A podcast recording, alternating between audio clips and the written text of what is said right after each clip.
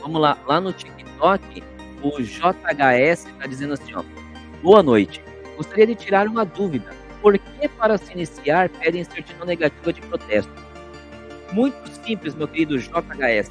Porque é, é, para ser maçom, digamos que a gente tem alguns princípios básicos.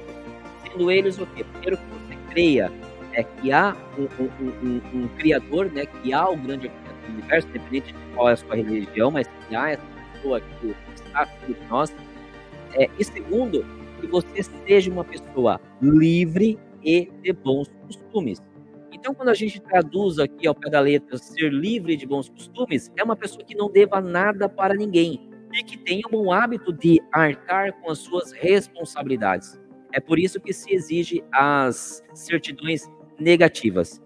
Percalços na vida, todos nós passamos, tá? O que eu quero dizer com isso? Ah, eu sou uma pessoa boa, mas eu estou nesse momento com o meu nome no SPC, no Serasa. Eu não vou poder entrar? Calma. Não pode nesse momento. Se você recebeu o convite agora, tá? Recebeu o convite do seu padrinho, tal, você pode chegar para ele e falar: "Padrinho, olha, agora eu não posso. Agradeço o seu convite, mas agora não é o momento para mim". Porque, cara, eu fiz uma conta lá, minha esposa perdeu o emprego, tal, não consegui pagar, tal, meu nome sujou. Então não vou conseguir lhe entregar a certidão é, é, é, de nada consta, por exemplo, do meu nome.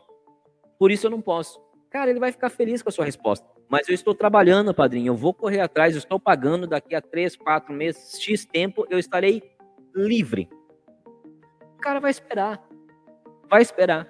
A verdade, ela sempre tem que prevalecer. Mas o motivo é isso, tá? O motivo é você ser livre de bons costumes, ou seja, não dever nada para ninguém. É por isso que se pede as certidões, tá bom?